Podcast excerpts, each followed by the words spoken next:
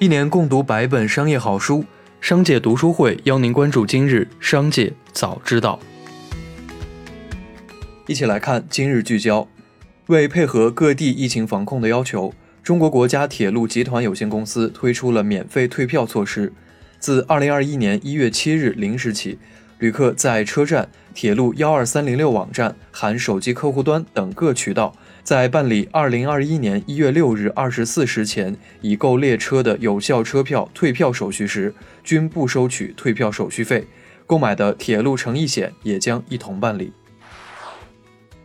下面来关注商界声音。福耀玻璃集团董事长曹德旺近日接受媒体采访称，新能源汽车行业有一定的泡沫，很多企业一窝蜂投资新能源电池和汽车，而新能源汽车还是要用电，而不是用水。所谓的新能源汽车本质上是电动车，有些企业称其为新能源汽车，无非是想拿补贴。而在新能源汽车行业这块，可能已经累积了一定的泡沫，可能最后又会浪费很多钱，并且导致产能过剩。近日，特斯拉 CEO 埃隆·马斯克在接受访谈时表示，传统车企在电动车竞争中还有机会，大众在向电动化迈进。中国公司电动化转型非常非常快，对特斯拉最具竞争力的公司可能来自中国。马斯克表示，四年或六年后将在火星上看到第一个人类，自己两三年后就会进入太空。他说：“如果你要被埋葬在某个地方，那在地球上出生，火星上埋葬，则是一件很酷的事情。”一月五日，万通集团创始人冯仑是吐槽了算法推荐。并且称新媒体平台每天是通过投喂信息不断诱导来驯化人类，通过妙龄女子对镜尖叫、八十岁老头劈腿再离婚这样的信息剥去人的道德面具，最终会让我们变得不知道自己是谁。美国资本家企业家上九天揽月，中国企业家只会下九洋捉鳖。最近这一句话被用来形容中国互联网巨头专注卖菜，而美国大佬却忙于造火箭的反差现象。一月五日，李国庆更新视频表示，外国资本家敢于挑战，愿意冒险，尤其愿意发现从零到一的伟大需求，而且多数用的是自己套现的钱，而不是韭菜资本金。中国企业家是富一代，还得撑着股价，等马云、刘强东他们的钱能套现了，就会去挑战科技。下面来看企业动态。一月五日，虾米音乐宣布即将关停。而一月六日，据网易云音乐表示，一键迁移功能已优化上线，便于虾米音乐收藏迁移。同日，QQ 音乐也宣布上线了虾米歌曲一键搬家的功能。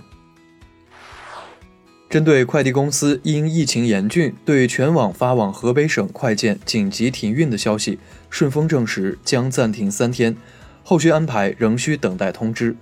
随后，申通、韵达、圆通等快递企业也紧急叫停了发往河北的快件。长沙还有一个名为“茶颜观色”的奶茶店品牌，“茶颜悦色”和“茶颜观色”均为注册商标。“茶颜观色”二零一九年才在长沙开店，但商标注册却在先。二零二零年四月，“茶颜观色”以侵犯商标权为由起诉“茶颜悦色”，但被法院驳回。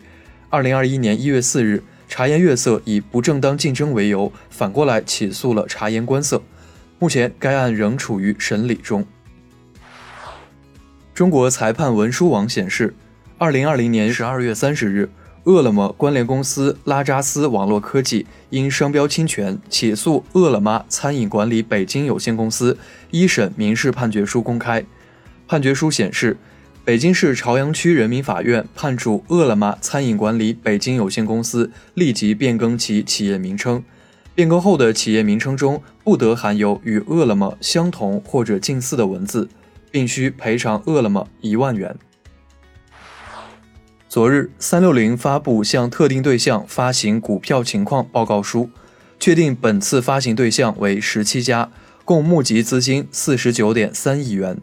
三六零此次引入的股东以国资背景为主，其中中国人寿、中发一号等均为大型国资机构，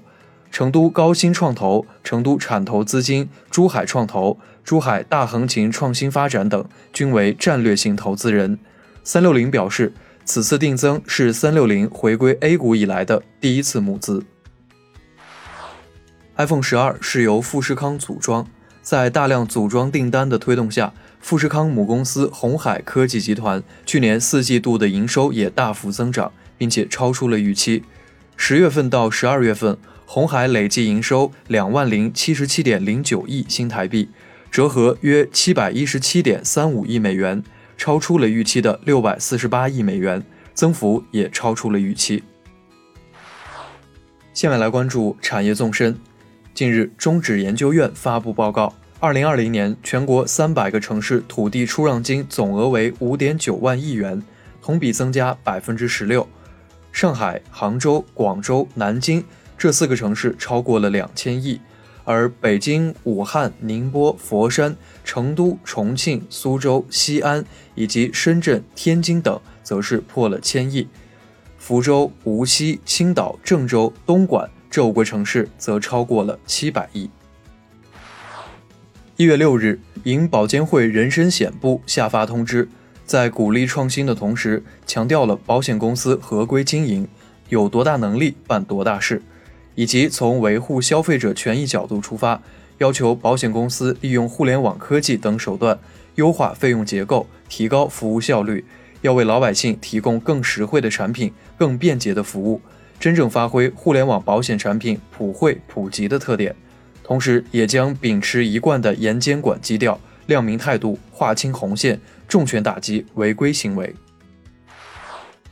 最后，我们把目光放到国际方面。近日，优衣库老板刘景正接受日本经济新闻采访，称疫情之下，消费者对未来产生了不安，对价格更加敏感。他理解这种心理，不会对商品进行涨价。同时，服装的品牌和质量将变得更加重要。只有舒适耐穿的衣服才会被消费者所信赖。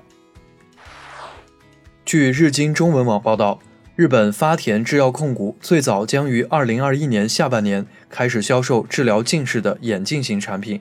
戴上以后，眼镜会将该公司自主研发的影像投影到视网膜上来纠正焦点偏差。该公司将首先在近视患者较多的亚洲推出产品。美国总统特朗普当地时间五日签署行政命令，禁止与包括支付宝在内的八款中国应用软件进行交易。对此，外交部回应，这是美方泛化国家安全概念、滥用国家力量、无理打压外国企业的霸凌、霸道、霸权行为的又一个例证，是损人不利己的。我们敦促美方要切实尊重市场经济和公平竞争的原则，遵守国际经贸规则。以上就是今天的商界早知道节目。最后还是要提醒您关注商界读书会，精选百本商业好书，一起养成一个长久读书习惯。加入商界读书会，和我们一起用听的方式见证自己的成长。微信关注“商界食堂”公众号，回复“读书会”就可以了解加入。期待与您相见。